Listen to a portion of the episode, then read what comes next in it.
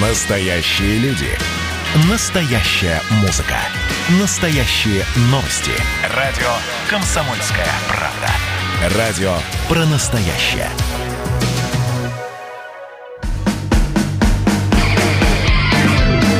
Что приморцу хорошо.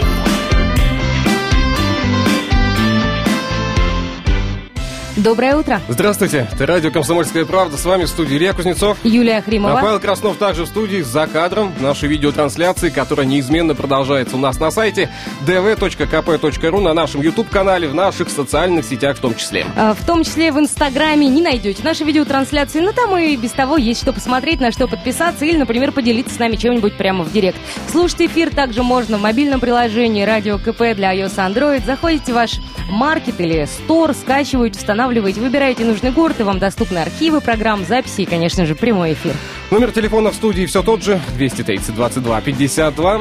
Номер для сообщений WhatsApp 8 924 300 1003. Итак, о главном, об актуальном. 29 июля состоялось очередное заседание Законодательного собрания Приморского края. А, Довольно насыщенная повестка была у депутатов. Более 50 вопросов успели обсудить. Было принято много важных для края решений. И вот об этом сегодня и беседуем в этом часе. И у нас в гостях Игорь Святославович Чемерис работает в Комитете по социальной политике и защите прав граждан. Доброе утро. Здравствуйте. Да, доброе утро, Илья, доброе утро, Юлия, доброе утро, Павел, доброе утро, наши дорогие слушатели. Спасибо большое за приглашение на эфир, поэтому я готов ответить на ваши вопросы.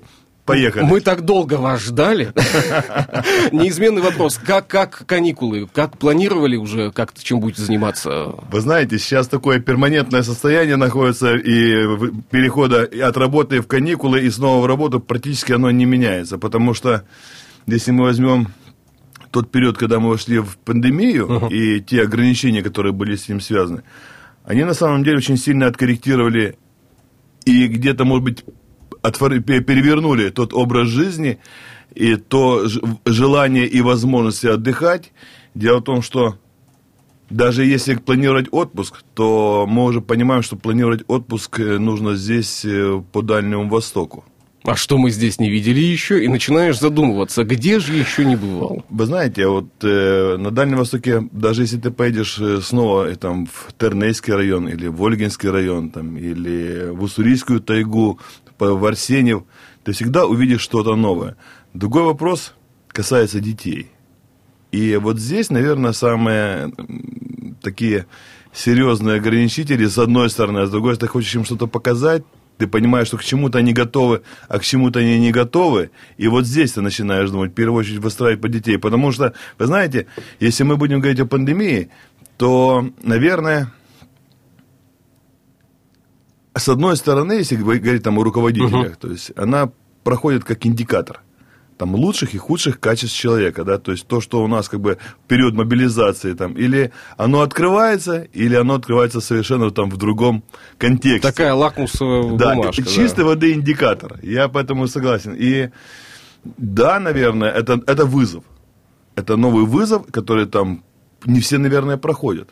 Ну вот очередное заседание проходило также дистанционно, а, но, как мы понимаем, а, уже работа в этом направлении поставлена на колеса. Уже понятно, как это делать. Первые заседания были э, такие тяжелые, потому что долго проходили э, онлайн. Сейчас это уже привычная история. Вы правы. Это, то, что проходит заседание онлайн, это как бы уже там с точки зрения технической и те- технологической откатали. Но я считаю, что в законодательном собрании сама основная работа, она проходит в комитетах.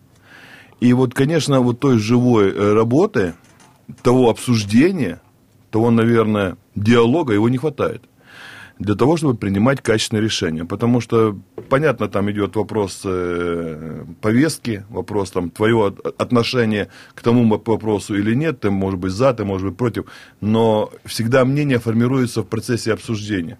Особенно по таким важным вопросам, как бюджет, как какие-то меры социальной поддержки. Это настолько все серьезно, что вот этого момента не хватает. И я, честно говоря, жду, что все-таки ограничения будут сняты, и, по крайней мере, хотя бы в комитетах можно будет уже начинать именно такую работу, к которой мы привыкли. Но все равно продуктивной работе не мешает нынешняя ситуация. Просто стало немножко дольше. Э, дольше раз, но я еще раз повторюсь, с точки зрения качества. Переход э, с количества в качество – это одна история. Когда ты на, работаешь, именно пытаешься управлять качеством, ты пытаешься быть ориентированным на какой-то результат, тебе для принятия решения, тебе нужно все равно более серьезный поток информации. Но в этой связи когда мы сейчас даже говорим о э, законодательной деятельности, мы понимаем, что где-то все-таки мы расставляем приоритеты. Потому что есть вещи, которые первичны, есть вещи, которые можно, наверное, там чуть под, э, сдвинуть во временном периоде. Потому что то, что касается там, поддержки э, врачей, то, что касается образовательных моментов, то, что касается мер социальной поддержки, это, безусловно, должно стоять в приоритете.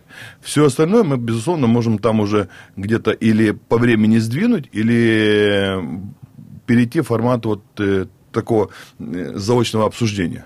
На сегодняшний день э, депутатам удалось выстроить продуктивную работу с правительством края. На прошедшем заседании также присутствовали представители а правительства. Кто был, с какими вопросами э, выступал, что э, рассказывал, что обсуждали? Илья, ну вы правы. Э, дело в том, что действительно у нас сначала была дискуссия о создании правительства или не создании правительства.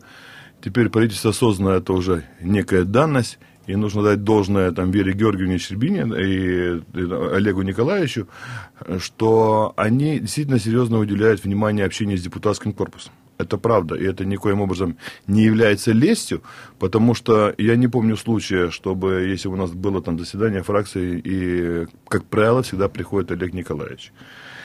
Если возникают вопросы дополнительные, которые требуют или обсуждения, или э, пояснения, и ты звонишь Вере Георгиевне, то есть всегда ты находишь э, понимание о том, что обсуждение. Более того, по многим вопросам у нас э, и векторы понимания совпадают. Мне просто с ней достаточно легко разговаривать.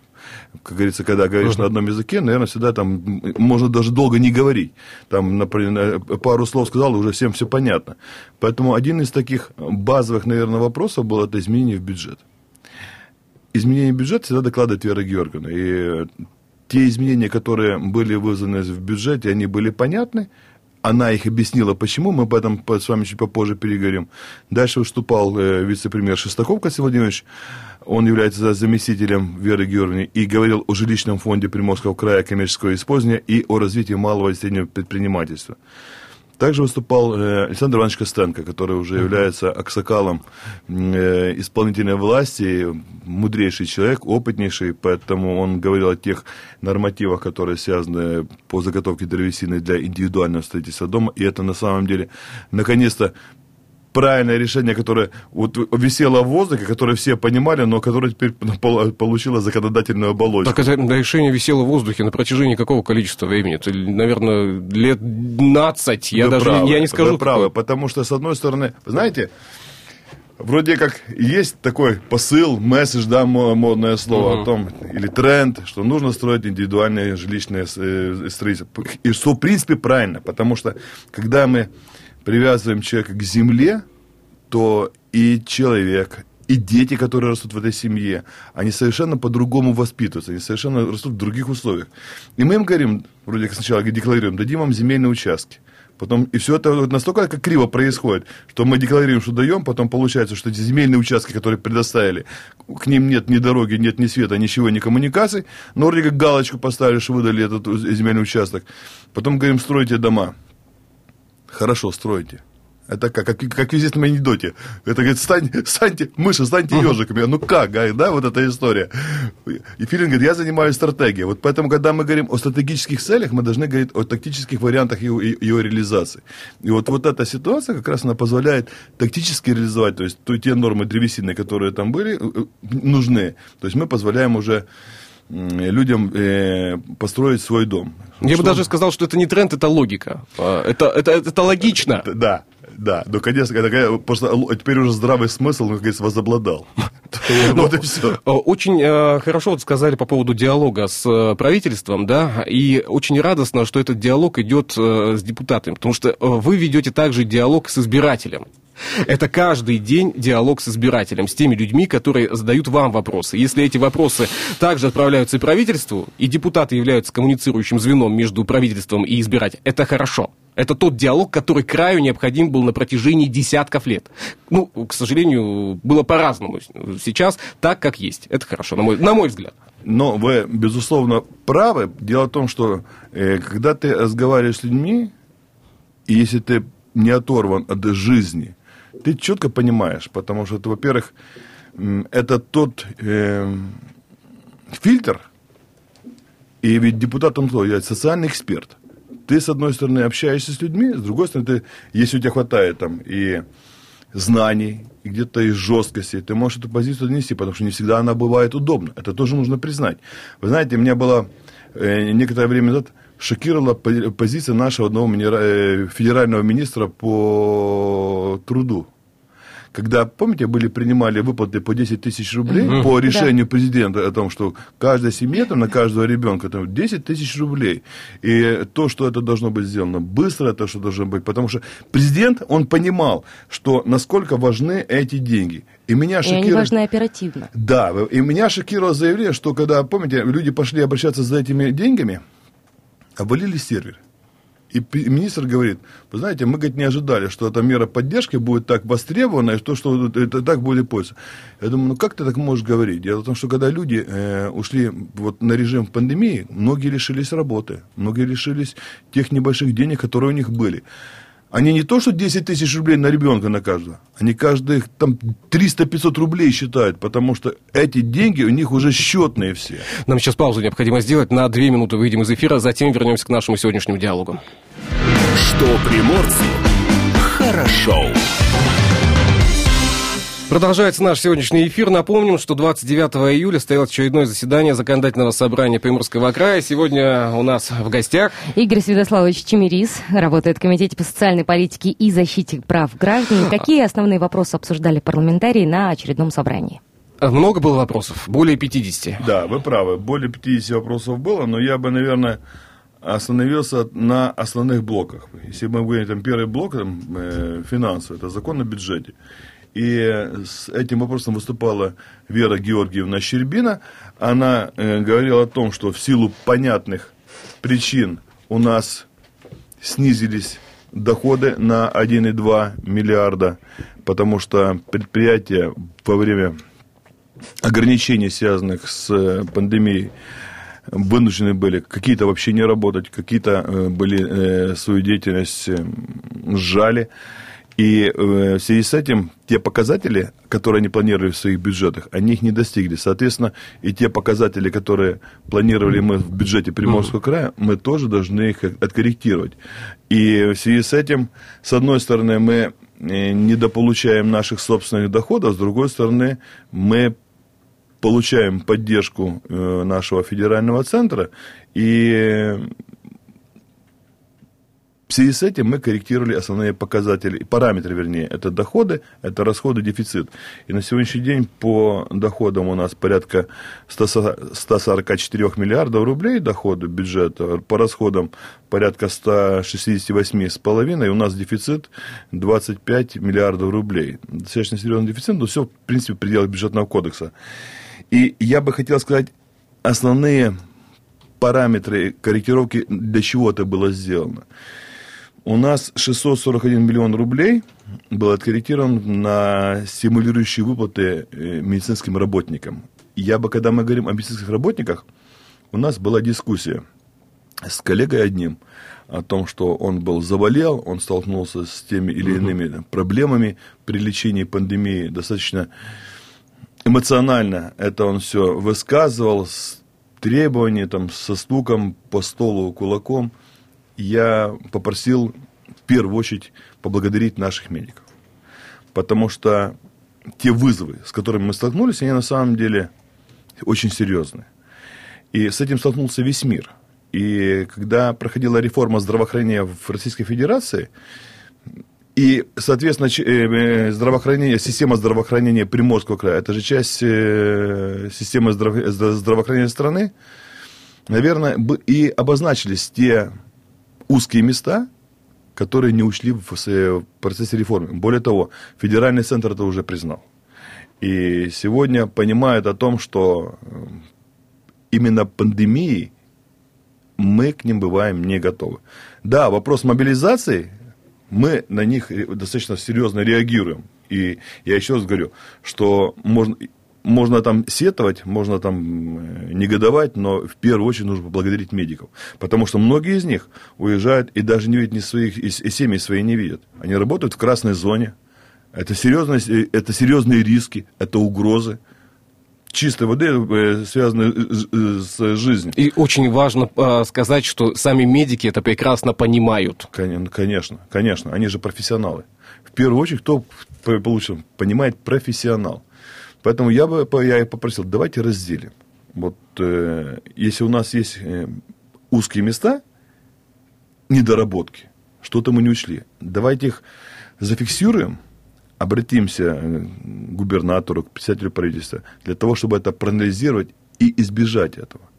Но брать и всех обвинять о том, что мы ничего не делаем, это было бы несправедливо, это было несправедливо к целой отрасли, к людям, которые работают, не, не, не считаясь с, с- ни с чем. Поэтому вот эти деньги в, э, в- в структуре бюджета мы зафиксировали, именно меры поддержки. Потом э, я бы хотел сказать, что у нас значительные средства выделены на выплату государственных пособий.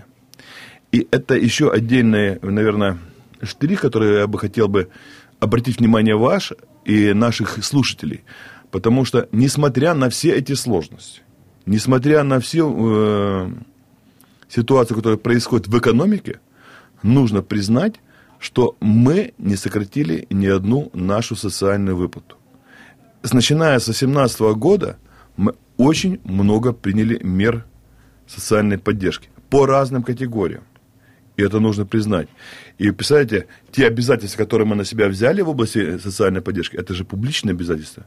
Мы их выдерживаем, мы их э, подтверждаем, и мы их э, в том же периоде, как положено, мы их платим. В завершении 2019 года мы в студии комсомолки часто беседовали о том, какой будет бюджет на 2020 год. Э, В этом году мы уже беседовали с э, вашими коллегами о том, какой будет 2021, там в двух словах, какая будет его основная направленность. И очень радостно, что э, за эти э, годы не меняется его социальная направленность.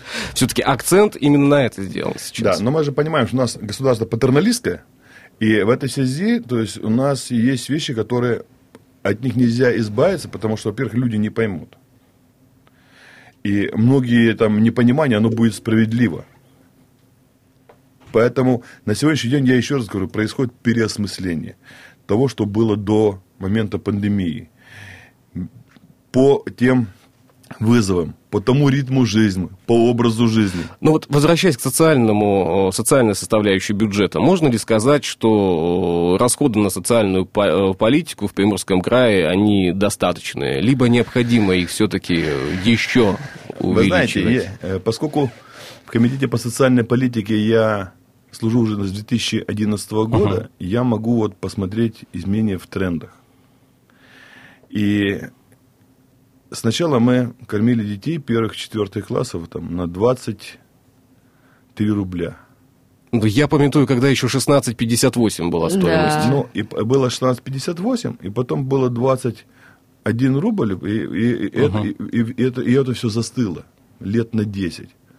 И нужно отдать должное Олегу Николаевичу, когда мы, он пришел э, в Приморский край, и мы сказали о том, что крайне мала эта норма, мы тогда ее были уже вместе с ним, ее увеличили в два раза. Плюс добавили молоко. Я, честно говоря, думал, что молоко не будет востребовано в школах. Но поскольку мы ходили и смотрели, как готовят, как дети едят, э, вместе с родительскими комитетами, депутатский корпус, там, э, думы на местах, вот я говорю за свой округ, там, э, Артемовский городской округ и трудовое. Мы действительно проходили, смотрели каждую школу практически. И есть предприниматели, я умудрялся, как они при такой норме питания умудряются детей кормить, при том, что кормили неплохо. Понятно, что лучше всегда есть возможность э, Еще лу- лучше делать, да. да. Но когда мы увеличили эту норму, я хочу вам сказать, мы приходили, смотрели, как э, готов, готовят детям, как дети кушают, насколько там практически не остается никаких там ни отходов, угу. ничего. И, и насколько вот эта норма по молоку, она, она была востребована. Вы помните, что потом вторым ходом уже, когда уже президент уже принял это решение по всей стране. Но в, на, в Приморском крае мы это уже делали. Потом, когда начали вводить меры поддержки нашим уважаемым медицинским работникам. Потому что у нас э, в отрасли, в медицине, крайне не хватало врачей. Не хватало узких специалистов. И вы понимаете, сколько и к вам люди, наверное, обращались о том, что люди не могут записаться там к неврологу, там, не, не, могут записаться там, к лору, потому что их мало, потребность есть, и здесь тоже те меры поддержки, которые были приняты законодательным собранием по, вместе с, по предложению губернатора, они на самом деле дают свой результат, потому что это и, э, и единовременное пособие по окончанию вуза. При том, что мы сделали градацию по, э, по зонам. Там, Владивосток, Артем Уссурийск, Находка, север Приморского края и, и дальние районы там совершенно другие меры поддержки. Плюс то, что мы начали э, уже им э, платить за съем жилья, за наем жилья. То, что мы начали им компенсировать за коммунальные расходы. Это на самом деле, и мы начали сшивать наши муниципалитеты. Потому что я еще тогда говорил, я как-то пришел в медицинский университет, и меня одна поразила вещь. Студенты из Якутии, министр здравоохранения Якутии приезжал к ним два раза в год, встречался с ними, разговаривал, как они учатся, какие у них проблемы. При всем при том, что они, когда ехали сюда учиться, они уже знали, ребенок в какой улус поедет дальше работать. uh Родителям правительство Якутии уже оплачивало телефонную связь для того, чтобы этот ребенок с родителями был постоянно на, на связи. связи. И там были меры поддержки. Просто они вот этот процесс обучения они сопровождали.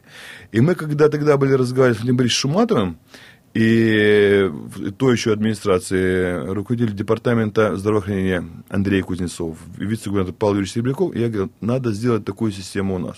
Мы должны сшить наши территории с нашим вузом. Представляете, у нас на территории в Приморском крае находится ведущий медицинский университет Дальнего Востока, другие субъекты уже построили понятную для себя модель и поступления, и сопровождения ребенка, и что он попадал обратно туда, куда он нужен для работы, а мы в этом отношении немного отставали. Но вот э, в 2019 году «Комсомольская правда» проводила большой масштабный проект, он практически у нас э, месяца 8 длился, назывался «Клиника года». А в студии у нас побывало большое количество и главных врачей, и различного рода специалистов, начиная от и до, и очень радостно было слышать, что э, те самые меры поддержки, да, вроде как и, э, и, и они должны быть, но когда нам рассказывали об этом, когда рассказывали о том, как работает новая регистратура электронная очередь, для нас это было фантастикой, пока наши коллеги не обратились за помощью в медицинские учреждения. И тогда подтвердили, да, изменения положительные, изменения положительные по районам. И ФАП тому, наверное, подтверждение. Нам сейчас паузу необходимо будет сделать, буквально на несколько минут. Новости на половину часа выйдут в эфир, потом мы вернемся к диалогам. Что приморцу хорошо. Это радио «Комсомольская правда». Продолжаем мы наш сегодняшний эфир. С нами в студии... Игорь Святославович Чемерис работает в Комитете по социальной политике и защите прав граждан. А, Игорь Святославович, э, долгие годы уже в одном комитете. Э, не было желания сметить, сменить комитет? Уже все же известно, ясно и понятно. Вы знаете... Или все-таки каждый год что-то новое? Не просто новое. Это еще и новые возможности. Я хочу сказать, что социальная политика и комитет по социальной политике – это практически 60% бюджета Приморского края. Это такой первое э, образование, здравоохранение, физическая культура и спорт, социальная политика – культура и молодежная политика. Но я почему спрашиваю? В большой объем, а, но ведь э, это и большая ответственность. И это крайне интересно. Это крайне интересно, потому что мы сейчас с вами говорили по тому блоку мер поддержки для здравоохранения. Я хочу вам сказать, что не менее значимый э, блок э, поддержки мы приняли для образования. И по моему глубочайшему убеждению, образование – это тот базис, который позволяет в дальнейшем готовить людей к тем или иным возможностям. И вам, как человеку, который является сыном Вот женщины, которая была долго связана с образованием, я ее очень э, сильно уважаю. И внимание к образованию тогда было больше.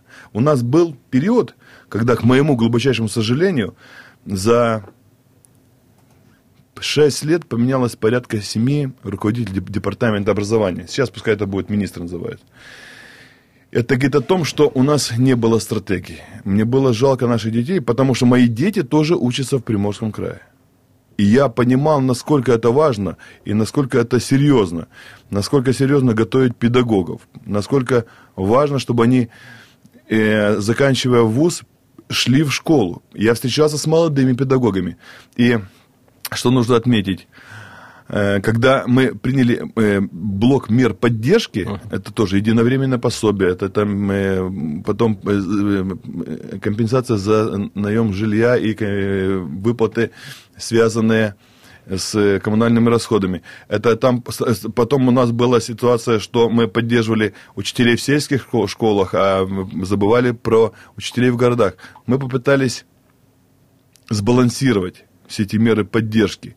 Мы говорили о том, что должны прийти молодые к педагоге, должна быть смена, потому что на сегодняшний день, с одной стороны, спасибо людям старшего, э, учителям старшего поколения, которые еще работают в школе, но я даже смотрю по своим детям на сегодняшний день, там, второй, там, третий класс, Так учителя молодые появляются. не-не, вот х- хорошо, что больше. да, потому что вот именно им, им нужны молодые педагоги, потому что педагоги старшего возраста, они уже несколько не всегда успевают Ну, за... Да Вот- просто иногда не понимают даже на Возвращаясь- язык, Понимают, на да, котором говорят да. современные Возвращаясь шестилетние стратегии. дети. Это орбиты, которые могут не пересечься. Воз- Возвращаясь к стратегии, можно смело сказать, что, э, наверное, э, сейчас выбрана правильная стратегия. А в любом- Насчет правильное покажет время. Время. Я Да. почему и говорю, в любом случае она будет правильной, потому что она есть. Вот очень важно иметь стратегию раз, второе иметь контрольные точки два, то, чтобы ты мог проверить свою стратегию. То есть пока мы только начали ее формировать, я еще не скажу, что она есть, потому что я еще раз хочу сказать, что если мы говорим об уровне образования, мы пока желаем лучшего оставлять. Особенно время пандемии показало о том, вы помните, сколько у нас было Это был шок поначалу. да, это был большой шок, притом для всех, для педагогов, для, Для родителей, родителей. для детей. Вы понимаете, я еще себя, э, когда мы разговаривали, разные школы по-разному подготовлены. И есть школы, которые выстраивали процесс образования, вот, и я хочу вам сказать, сразу вошли, правильно делали, видео, э, онлайн-уроки, прямо э, э, видно по монитору, кто как разговаривает. Другие школы отправляли задания в WhatsApp и решали. И ты понимаешь вот то, что у нас, помните, я, Кто, я, Кто-то к этому был не готов. я буквально год Кто-то назад даже и не хотел проводил, проводил был большое задание. У нас была программа, там электронное Приморье, у нас была информация... Ага, да, помню. У нас очень много было денег, я говорил, выделялось на информатизацию. Система здравоохранения, система образования. Я говорю, давайте их сошьем, потому что мы не понимаем, деньги колоссальные, сотни миллионов рублей. Я говорю, мы должны получить эффект, потому что если у нас в деревне шко- школа, как правило, рядом с больницей, то мы должны к этому времени сшить так, чтобы была возможность проводить видеоуроки, потому что не всегда хватает э, квалифицированных педагогов. Не секрет, что в деревнях педагоги проводили по 3, 5, 7 предметов брали. А мы понимаем, что от этого страдает качество, Качество, образовательного конечно. процесса.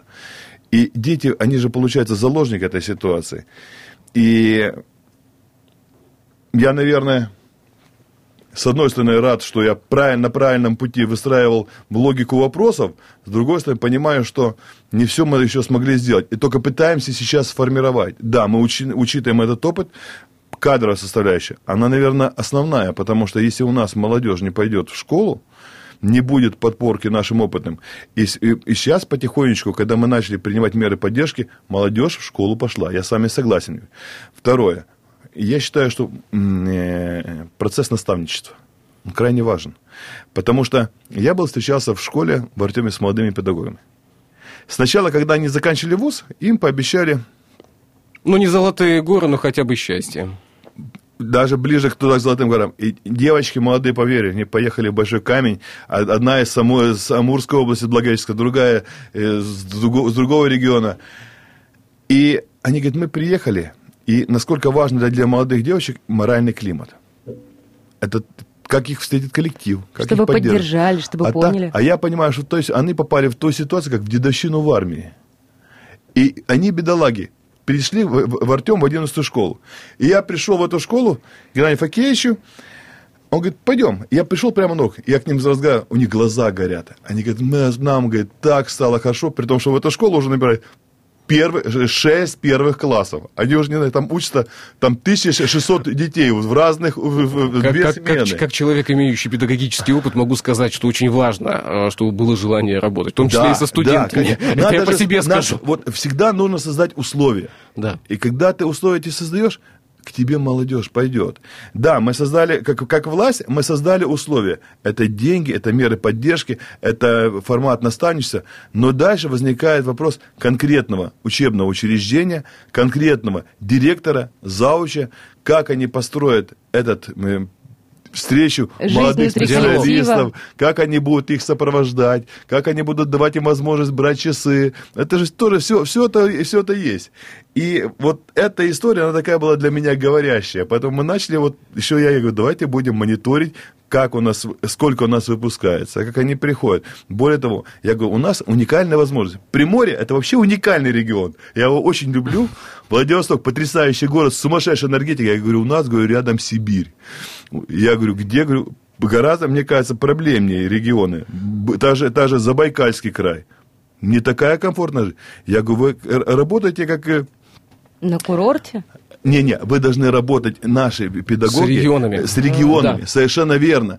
Я говорю, я говорю как вы э, э, э, себе работаете, с, э, ищете кадров? Ну вот мы там даем там заявку в департамент образования. Я говорю, а кто вам э, мешает выйти на кадровое агентство в том или ином регионе, чтобы вы там рассказали о себе? И есть же вопрос понятный, позиционирование. И в этой ситуации вы должны работать в агрессивной среде. И вы должны говорить, что Приморском крае на сегодняшний день для вас это будет благо. Есть еще и другое предложение. А что мешает руководителям учебных заведений отправляться в те самые учебные заведения, где готовят педагогов, и вести диалог уже на третьем курсе? Не, вот здесь эти они как раз ведут. Вот что касается вот наших, вот э, они здесь работают. Но это не всегда достаточно, потому что нужно признать, что, допустим, если у нас происходит выпуск, то до школы доходит там процентов 50. Этого недостаточно. Почему? Недостаточно или почему не доходит? Почему, не доходит? Это уже, вы знаете, разная может быть ситуация. Где-то девочка училась, вышла замуж. Где-то девочка вышла, э, училась, она вышла замуж и переехала вообще в другой регион. Много факторов. Где-то училась, не сказала, не по- подумала, Не моё. Может быть.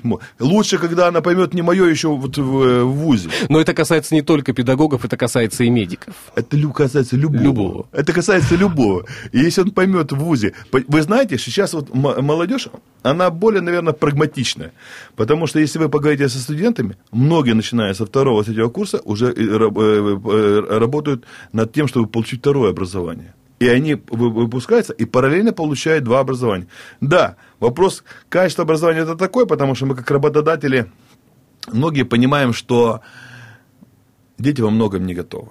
И крайне важно делать, чтобы наука была прикладной. Что если мы готовим сельскохозяйственного работника, чтобы он был шит с полем, или с лесом, или с пасекой, чтобы у него, мы буквально недавно были разговаривали с там, сельскохозяйственной академией там, по одному направлению. Я говорю, вот есть в Германии хороший принцип обучения, дуальный. Это касается вот колледжа профессионального. То есть ты э, половину времени находишься в аудитории, притом Половину аудитория подготовлена э, и с точки зрения информационной, с точки зрения и в том и, э, по предметам обучения. И ты потом уходишь на производство. Соответственно, для ребенка все понятно, кем он пошел заниматься или нет. Для работодателя тоже он сразу уже видит. У нас вот у нас так- такая ситуация в нашем МГУ. У нас была такая, была такая ситуация, называлась ПТУ. Да, но сейчас я хочу вам сказать, что мы когда я проводил там совещание, у нас начинает формироваться уже подготовка э, э, по кластерам рабочим. Давайте паузу сделаем, буквально несколько минут, затем еще пять минут уделим нашему сегодняшнему эфиру. Что приморцу хорошо. Продолжается наш сегодняшний эфир, и э, с нами в гостях... Игорь Святославович Тимирис работает в Комитете по социальной политике и защите прав граждан. А, какие сейчас вопросы обсуждают комитет? Что сейчас происходит? Что происходило до каникул? Наверное, будет так э, правильно задать вопрос. Ну, я бы, наверное, попросил остановиться на нескольких моментах. На те меры э, социальной поддержки мы проговорили – у нас на самом деле э, меры по развитию малого предпринимательства мы изменили порядок оказания поддержки физическим лицам, э, которые не являются индивидуальными предпринимателями, а принимают для себя другой специальный налоговый режим, так называемые самозанятые граждане.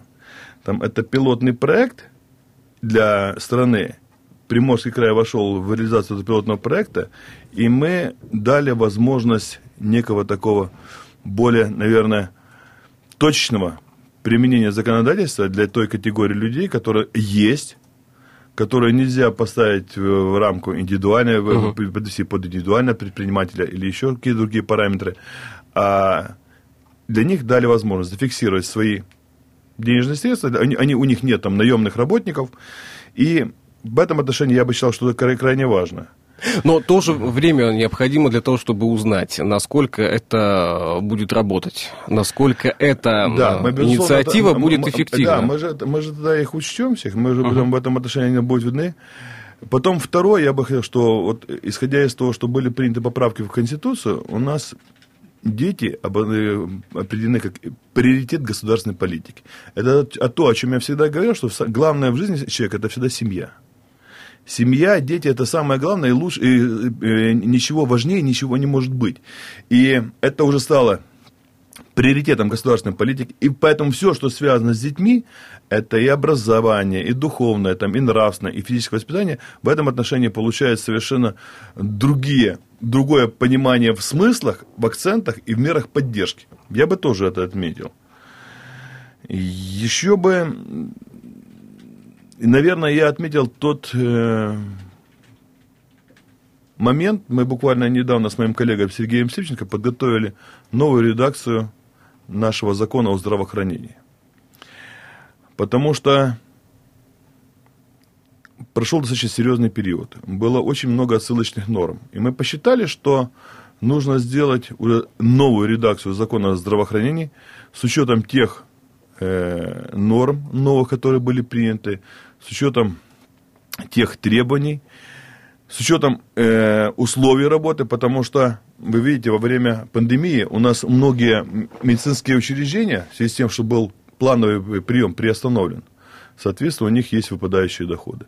С одной стороны, мы поддерживаем медицинских работников, которые работают э, в условиях ковид, uh но у нас же есть еще другие медицинские работники. Которые не, не Да, да, но которые, тем не менее, мы, безусловно, понимаем, что государство должно их поддержать. Потому что и другие заболевания, они требуют и профилактики. И лечения. И требуют и лечения. Соответственно, должны быть специалисты. И в этой связи мы выделили, выделили даже с бюджета Приморского края меры на снижение кредиторской задолженности, потому что у, у любого лечебного учреждения у них же есть э, задолженности по коммунальной услуги, там, прочие заработные платы они должны оплачивать. Поэтому это должно все работать, как говорится, на автомате. Поэтому это сделано. И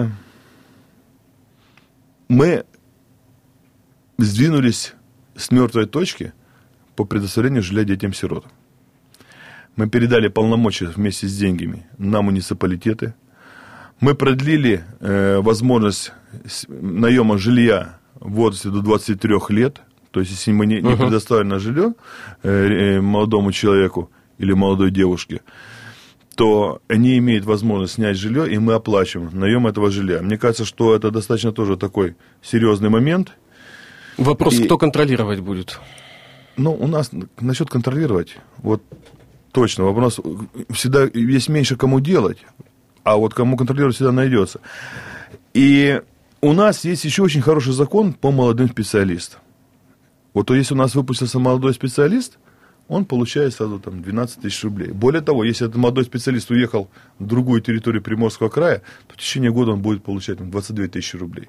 То есть год он будет получать, помимо тех мер поддержки, которые у нас есть отраслевые приняты, но у нас еще меры по, по молодому специалисту, он еще будет получать деньги. Поэтому мне кажется, что крайне важно, и я об этом говорил с Константином Шестаковым, вице-премьером, о том, что мы должны нашим жителям Приморского края прямо структурировать и показать весь тот пакет и блок мер поддержки, который существует, и отраслевые, и по э, там, по каким-то направ- по направлениям отдельным уже, по в частности, да. да. Потому что вроде как у нас колоссальные деньги уходят с бюджета Приморского края. Колоссальные. И, с одной стороны, жизнь сложная. И людей тоже можно понять о том, что сложно жить, не хватает там на то. Уровень инфляции растет. С одной стороны, э, зафиксирован он в, э, в 3,5%, но с другой стороны, говорят, мы приходим в магазин, и цены... Они... И мы видим 6, 6,5 и выше. Да, и это правда. От этого никуда не уйдешь. На те или... Просто идет разброс по товарным группам. Если, наверное, где-то, если выходить на среднюю составляющую, то она, наверное, будет такой.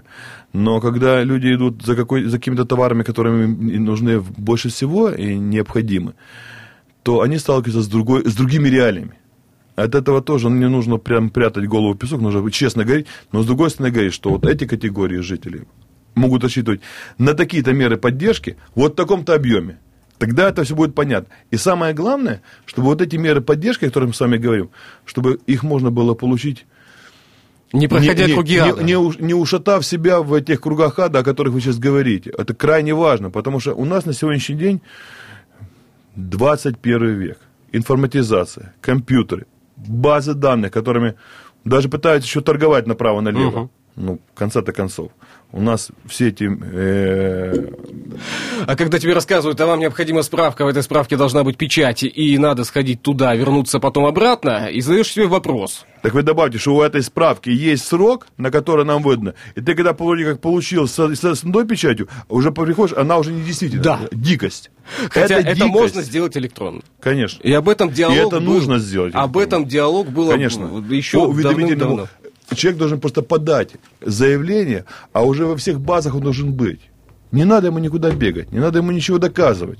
Но я думаю, что э, в Приморском крае с приходом нового министра э, цифрового развития будут сделаны шаги, шаги позитивные, положительные. Хотелось я, бы, я на это хочу тоже один надеяться. был пришел и быстро ушел. Мы вот помним, это... мы помним эту ситуацию. И мы, мы вроде, вроде и говорит хорошо.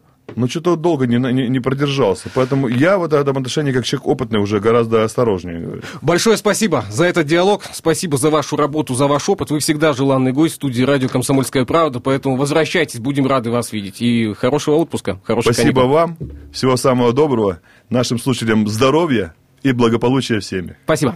Спасибо. Что приморцу хорошо.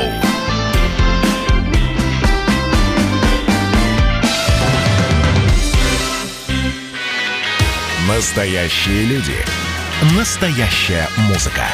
Настоящие новости. Радио «Комсомольская правда». Радио про настоящее.